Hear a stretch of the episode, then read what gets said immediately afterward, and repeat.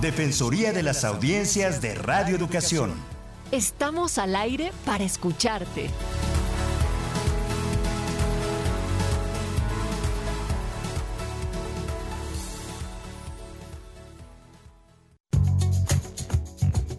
Como parte de las audiencias de la radiodifusión mexicana, tienes derecho a que todos los contenidos respeten a cabalidad el interés superior de la niñez, la igualdad de género y, en suma, todos los derechos humanos. Conoce tus derechos y exígelos. La Defensoría de las Audiencias de Radioeducación te escucha.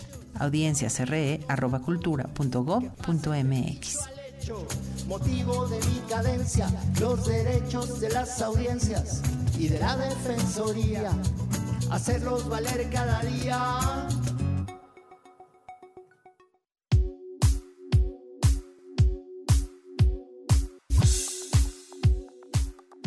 Con una rúbrica cantada que siempre enuncia los derechos de nuestras audiencias. Les damos la más cordial bienvenida en este miércoles 15 de marzo del año 2023. Son las 5 de la tarde con un minuto y es momento para reunirnos en torno a los derechos de las audiencias, sobre todo el tema de cuando las defensorías son audiencias. Ese es el tema del día de hoy. Estamos completamente en directo. Ustedes pueden comunicarse a través del 55 41 55 10 60 también tenemos un número en WhatsApp en el 55 12 33 29 15 y recuerden que tenemos una transmisión simultánea a través de las distintas plataformas. Estamos en Twitter, en YouTube y en Facebook y a través de estos espacios también daremos lectura a sus comentarios. Yo soy Natalia Luna y como cada miércoles que tengo el honor acompaño a la maestra Ana Cecilia Terrazas, quien es la defensora de esta emisora. Ana Cecilia, ¿cómo estás? Muy bien y muy contenta de escucharte a ti y muy contenta de saber que hay audiencias que nos están escuchando, siguiendo y participando allá afuera.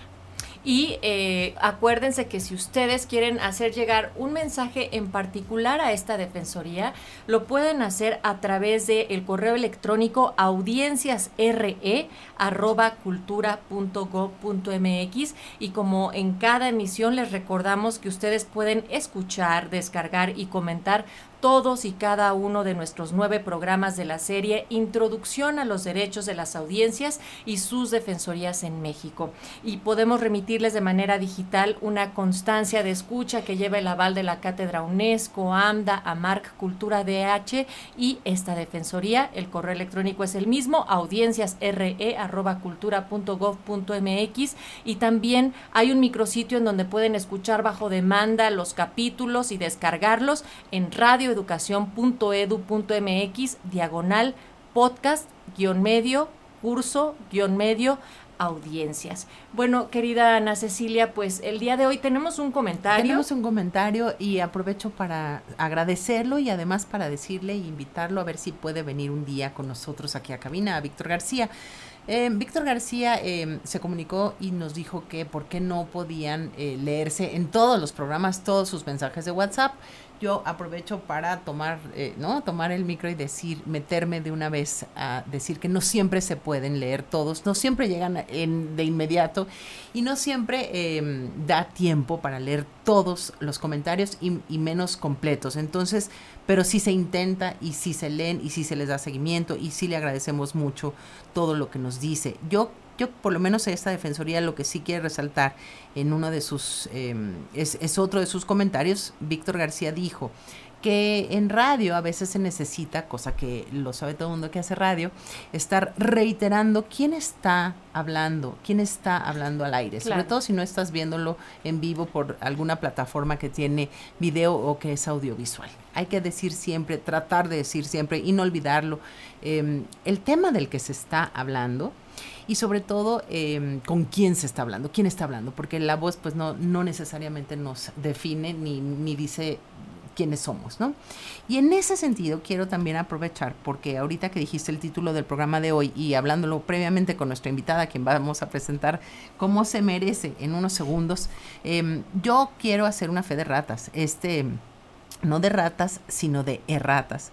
El título es Cuando las defensorías son audiencias y está mal, porque es más bien cuando las defensoras y los defensores se convierten en audiencias eh, qué es lo que pasa, ¿no? Porque evidentemente las defensorías de un medio no se vuelven audiencia, ¿no? O es muy difícil que eso, que eso ocurriera pero la persona que encabeza cada una Exactamente, cuando sale, digamos, de su puesto, de su cargo, de su encargo, de su nombramiento y está escuchando otros medios, ¿qué pasa con eso? Esa era la intención y ese es el título que debiera de ser y ahora sí podemos presentar. Y atendiendo también el comentario, vamos a recordar y vamos a confirmar cada vez que podamos que Claudia Ortega Medina es nuestra invitada en esta ocasión. Ella es licenciada en Derecho, egresada de la Facultad de Derecho de la Universidad Nacional Autónoma de México, en donde es profesora por oposición de la materia de Derecho Constitucional, abogada postulante en materia civil, laboral, corporativa, administrativa, constitucional y de amparo. Ha participado en diversas publicaciones, diplomados y conferencias en temas relativos a la Constitución y la defensa de derechos humanos. Además, fue defensora de la audiencia del Canal 22 y en la actualidad forma parte del Consejo Directivo de la AMDA. Bienvenida de nueva cuenta. Muchísimas gracias. Muy buenas tardes. Gracias por la invitación, Ana Cecilia. No, al contrario. Y hay dos cosas que no dice ese currículum que yo quisiera eh, comentar al aire. Entre las y los defensores eh, que estamos, que integramos la Asociación Mexicana de Defensorías de las Audiencias, creo que Claudia se ha distinguido por su ética inquebrantable. Eso vale la pena siempre decirlo, ¿no? Porque es difícil que a veces la profesión de abogada o abogado se asocie a una ética inquebrantable y en este caso, por supuesto que sí, y también a su eh, compromiso y trabajo honorífico en favor de los derechos de las audiencias en términos jurídicos, por supuesto. Entonces, Claudia, gracias por venir y también Em, gracias por ser empática en términos de estos temas, porque a veces la teoría no alcanza a cubrir, como estábamos medio platicando, todo lo que quisiéramos eh, eh, pues hacer respecto de los derechos de las audiencias. Entonces, sí, mi primera pregunta sería, em, ¿qué pasa cuando nos volvemos nosotras y nosotros fuera, de la, fuera del espacio de la defensoría de algún medio? ¿Qué pasa y qué puede pasar y qué debe pasar?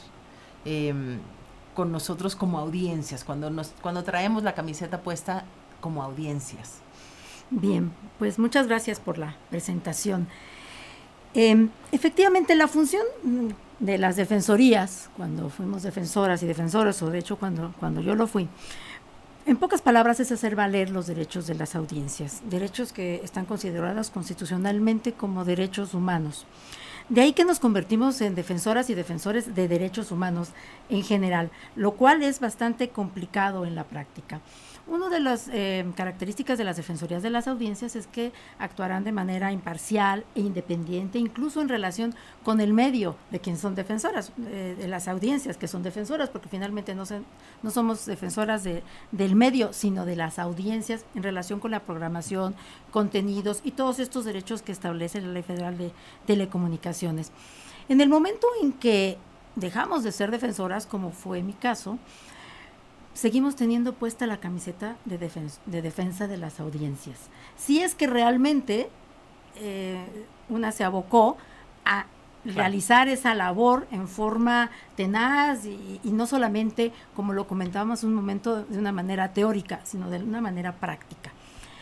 Así que aprendimos, al menos yo lo aprendí, que para defender derechos, pues primero la audiencia tiene que saber cuáles son sus derechos y tiene que hacerlos valer a través de los métodos que establece la ley y los códigos de ética de, cada, de cada concesionaria o de cada medio de comunicación.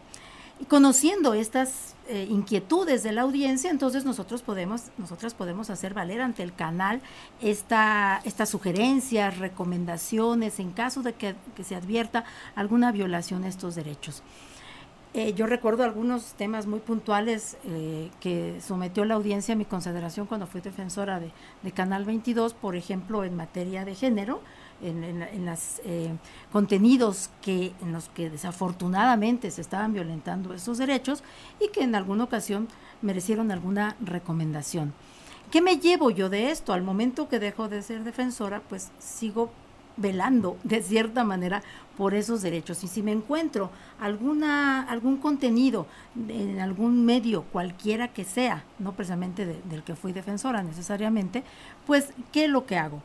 Pues someter mi queja, mi sugerencia, mi, eh, mi observación a la Defensoría de las Audiencias. Eso es lo que debemos llamar a las audiencias, precisamente a que hagan valer estos derechos para que pues, se puedan eh, de alguna manera em, contener todas estas violaciones a los derechos de las audiencias que suceden día a día y que a lo mejor ni cuenta nos damos. Entonces, eh, una defensora o un defensor con ya todo el conocimiento previo tiene también la obligación de cuando está haciendo eh, esta observación en cualquier otro medio, hacer llegar la recomendación a quienes tengan en ese momento la defensoría de los medios. ¿Qué pasa, por ejemplo, em, Claudia, cuando son medios que no son públicos? Ahí cómo podría o no actuar una persona que ya tiene todo el antecedente que ustedes. Bien, ahí es un poco más complicado. Los medios públicos tienen muy bien definidas a sus defensoras y defensores, que son mucho más activos que en los medios privados. Finalmente, los medios privados consideran a la figura de la defensoría como alguien que censura o que puede limitar la libertad de expresión, lo cual está muy lejos de la realidad porque el defensor o defensora no aplica sanciones, simple y sencillamente hace recomendaciones para que no se violenten los derechos de las audiencias. Sin embargo, si esto no es bien entendido por el medio, pues difícilmente sus defensores o defensoras van a tener incidencia en los contenidos. Los medios privados pueden tener un defensor para varios de ellos, bueno, también en los medios públicos, y generalmente, eh, según hemos tenido conocimiento, pues no atienden en forma muy puntual a, a los este, requerimientos de la audiencia. Primero, las audiencias en el sector privado mm, supongo que no, no hacen llegar tanta, tantas quejas o tantas sugerencias porque no hay una información sobre, sobre ello. En los medios públicos tenemos programas como este en el que se hace del conocimiento de las audiencias que tienen derechos, que los pueden hacer valer y que pueden incidir en los contenidos y la programación para lograr que ésta sea eh, atendiendo a todo tipo de derechos humanos. En los medios privados no les interesa ninguna campaña de alfabetización mediática como lo llevamos. Entonces, las, no, no, las personas, la audiencia en general no lo conoce. Y cuando hace valer alguna, alguna queja, pues hemos hecho el ejercicio. A veces no recibe mayor respuesta. ¿Y qué pasa? Como no hay ninguna sanción, ni la autoridad puede intervenir de manera alguna para que estas sugerencias o estas quejas sean atendidas, pues entonces se queda en el limbo. Estamos hablando con Claudia Ortega Medina, ex defensora de las audiencias de Canal 22, una abogada que además es integrante de la AMDA y que, y de alguna manera hasta ahorita, creo que no me dejarán mentir, ni Natalia ni, ni Claudia, que acordamos o más estamos más o menos de acuerdo en que quizá nosotras o nosotros como defensores somos los más indicados moralmente, obligados moralmente a defender los derechos de las audiencias cuando somos audiencias, es decir, cuando estamos ejerciendo como audiencias, consumiendo, digamos, y perdón la palabra, consumiendo o viendo o escuchando eh, radio o televisión sea o no público o comercial, porque de alguna manera el comercial pues tendrá más resistencias para atender nuestras quejas, pero el otro día eh, parte de, y estoy abriendo una plática que es relevante para las audiencias, estaba yo escuchando en el principio del dial en la radio un programa en donde abiertamente el, el pues estaba violentando totalmente a las mujeres, con una apertura y con risa y con sorna y con bofa y con mef. Entonces de repente se siente una como defensora y defensor hablando, ¿no? Después, cuatro años después, curso, libro, este, todos estos esfuerzos, piensas, pues, ¿de qué sirve si estamos como, como, ¿no? Este, encasillados en nuestros medios y en una suerte de lugares en donde no ocurren este tipo de violaciones de esa manera, pero pues, este, ¿para qué sirve que estamos nosotras defensoras y defensores si no provocamos, nos volvemos los ojos también como audiencias a estos lugares en donde, eh, en donde sí vale mucho la pena señalar que se están violentando los derechos de las audiencias. Y ojo, a veces se violentan también desde los medios públicos, eso no, no, no, no, no tenemos duda. Pero, por ejemplo, ya estos extremos me parecía, eh, no sé, en ese sentido estábamos comentando que, que tenemos la obligación moral, no sé, ¿qué, ¿qué, te suscitó todo esto de que preparaste, Kelly? Sí, realmente este, este tema que, que comentas es violación a los derechos de, de, la mujer, definitivamente. Se conoce como la violencia mediática, que puede ser mucho más cruel que la, que la violencia real, ¿no? Que la violencia presente. ¿Por qué? Porque están creando y difundiendo contenidos que atentan contra la autoestima, contra la integridad, de la, contra la libertad, contra la seguridad de las mujeres. Y eso constituye, constituye violencia, ¿no? Creando estereotipos de género que resuenan muy comunes, porque también es parte de la educación. De ahí que creo que bajo este principio de que todas y todos somos audiencias, sí tenemos una obligación moral de hacer las que presentar las quejas sobre este tipo de contenido. Si no nos van a hacer caso, sí, por lo menos sí llevar a cabo una labor en la cual podamos eh, dejar, hacer visible precisamente que estos contenidos son violencia de género y que están sancionados incluso por la ley este de general contra la contra la violencia contra las mujeres de la violencia contra las mujeres. Está sancionada específicamente la violencia en los en los medios.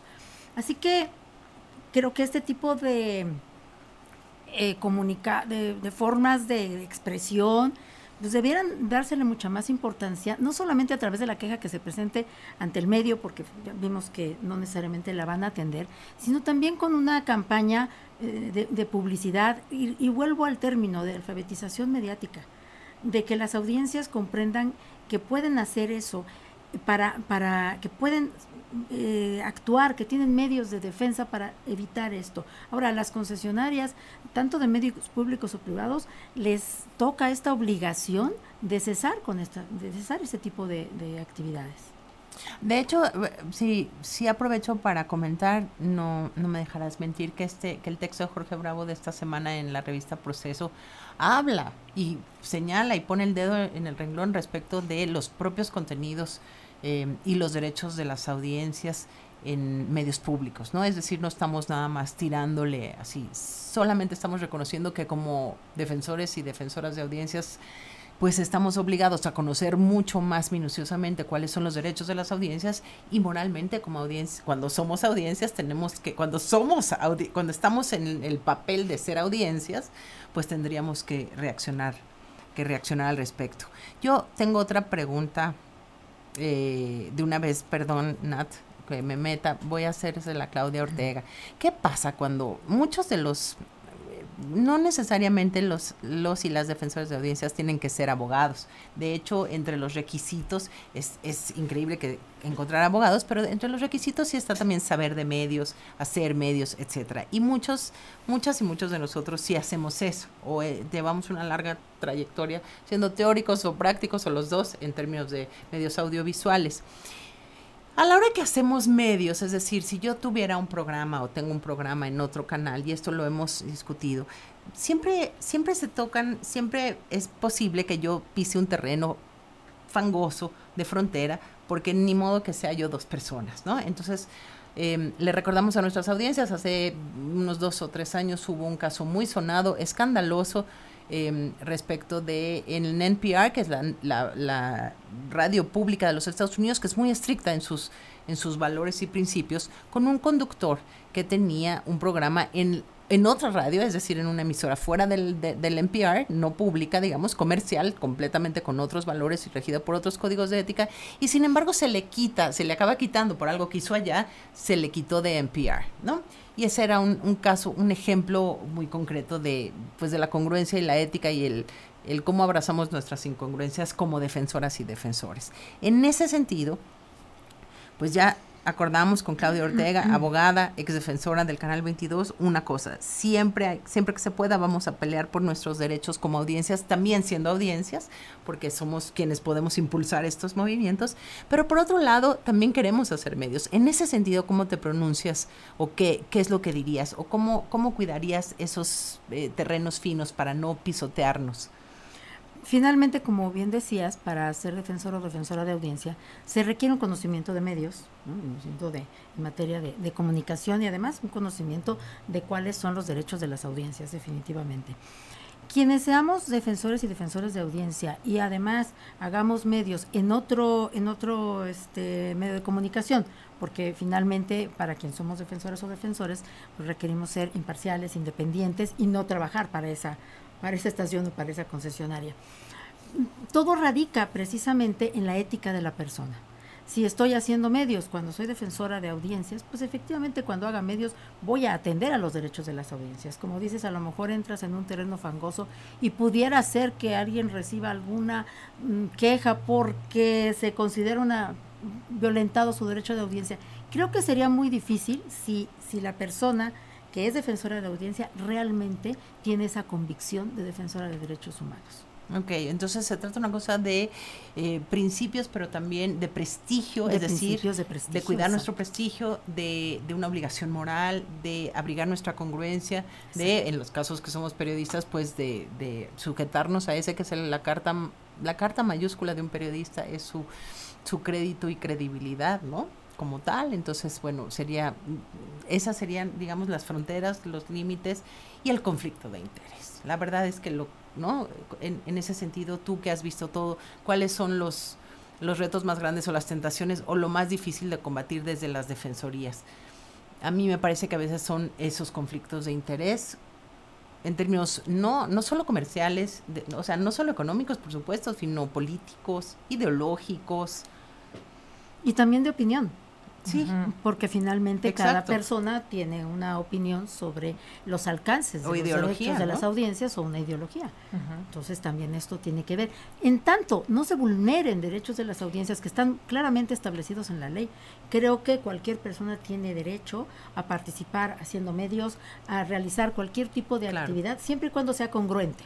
Defiendo derechos humanos, pues no vulnero derechos humanos. Claro. Y además, eh, regidos por un código de ética que también tiene cada una de las defensorías. Nos comenta Maricruz Zamora vía nuestra transmisión de ah. Facebook, gracias por estar ahí. La reflexión en torno a los derechos de las audiencias y en particular a los derechos de las mujeres es un tema fundamental. Y es que yo estaba pensando también en cómo últimamente las conversaciones han girado a, los estereotipos de género, la gordofobia, el racismo, el clasismo, que han estado presentes por parte de gente que se posiciona en un micrófono o en la televisión y, eh, y en algún momento salió una campaña que decían, si es virtual, es real, para no restarle peso a esas violencias en el terreno digital, pero yo lo trasladaría, trasladaría perdón, a que si está en el dial, es real, es decir, quienes estamos en estos espacios convocamos eh, acciones o bien hacemos creer que si se está repitiendo un mensaje una y otra vez, no es tan grave. Entonces de ahí que las campañas que realizan en cada una de las defensorías por hacer entender nuestros derechos nos ayuda a tener un mejor filtrado de qué escuchamos, qué vemos porque tampoco podemos incidir en cada uno de los micrófonos que están ahorita en el dial de nuestro país, Ana C. No, nos toca, claro, yo, yo pienso que nos toca defender esto, hacer un, un, papel específico en, en cada medio a las y los defensores del medio. Pero, pero los retos son gigantes y a veces las defensorías solo tienen como, como cinco cargas extras, aunque fueran morales, ¿no? Como las que dijimos es decir, tienes que ser especialmente cuidadoso, especialmente cuidadoso de mil maneras y en muchos terrenos o de mucho, en mucho, en muchos niveles. Y eso no, no, no me estoy quejando, me da orgullo. Simplemente es como que se acotan mucho los espacios y las posibilidades en ese sentido de, de, moverse. ¿Cuáles serían? Estamos hablando con Claudia Ortega, que sabe todo de derecho, de es, es una abogada de primera, es una ex defensora y además ha sido colaboradora fiel para, para ayudarnos a entender desde la parte jurídica a, a, los que no somos em, abogados eh, cómo funcionan y cómo está la ley de derechos de las audiencias. Entonces, para nosotros es un lujo que esté aquí Claudia Ortega.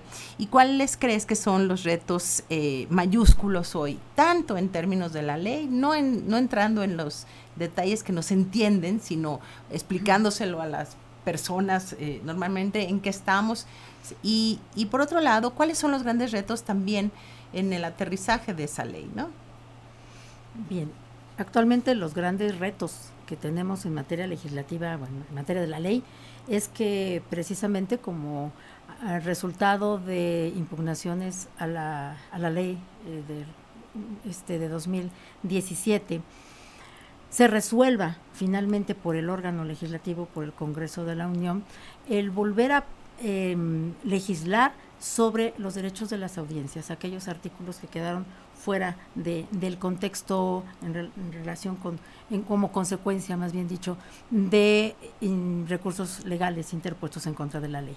Esto es, que la ley establezca claramente cuáles son los derechos de las audiencias, que ya establece algunos, y además que las defensoras y defensores de las audiencias tengan la posibilidad de actuar con base en un código de ética que no necesariamente sea impuesto por la concesionaria de radio o televisión, sino que pueda eh, Ab- tener, abrigar los valores, abrigar ¿no? ciertos valores con base en lineamientos generales que protejan más a las audiencias. Estos mecanismos de protección a las audiencias se requiere que se refuercen en la ley, ese es uno de los retos concretos precisamente eh, en, en materia de defensoría de las audiencias. ¿Y qué tan viable ves que las defensorías de las audiencias también tengan un marco legal para actuar más allá de recomendaciones o cuál sería tu opinión al respecto? Bueno, sería lo ideal. O sea, que, que cuando encuentres un derecho humano que no tiene una protección efectiva, porque sí establece la Constitución que los derechos de las audiencias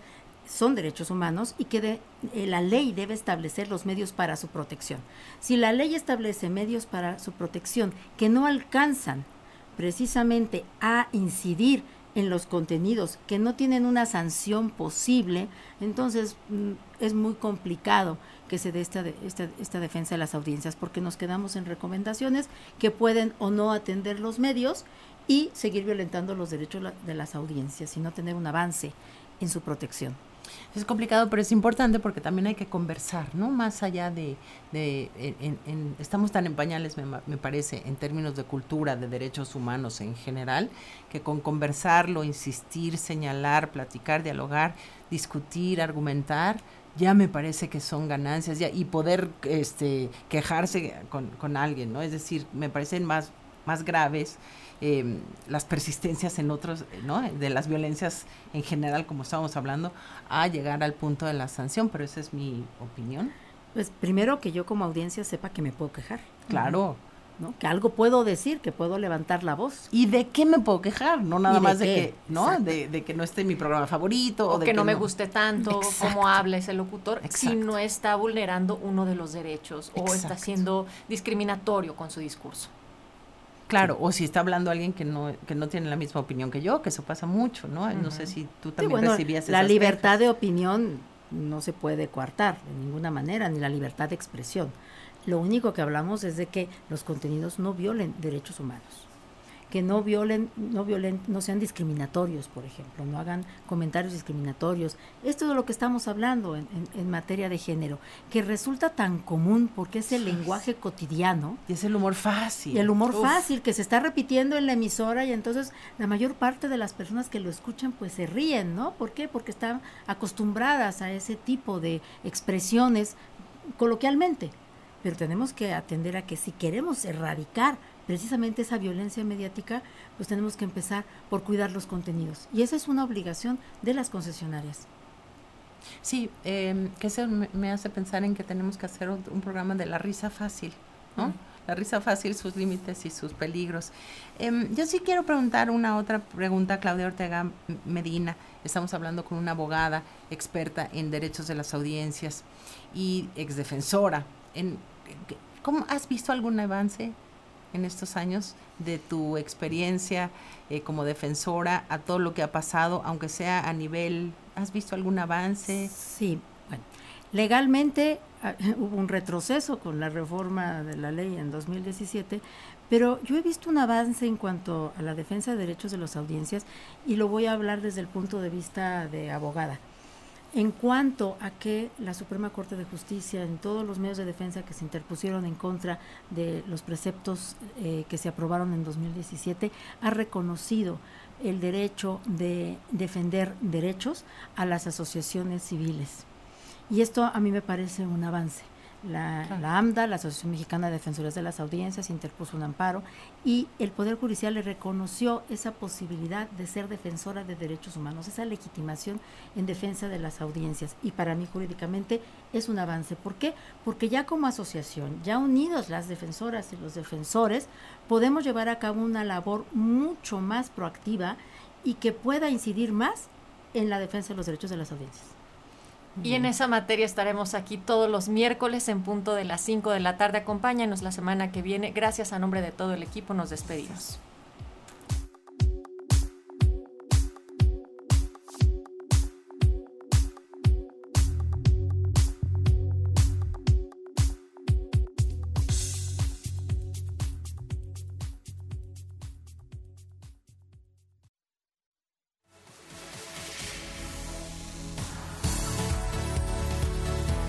Defensoría de las Audiencias de Radio Educación. Estamos al aire para escucharte.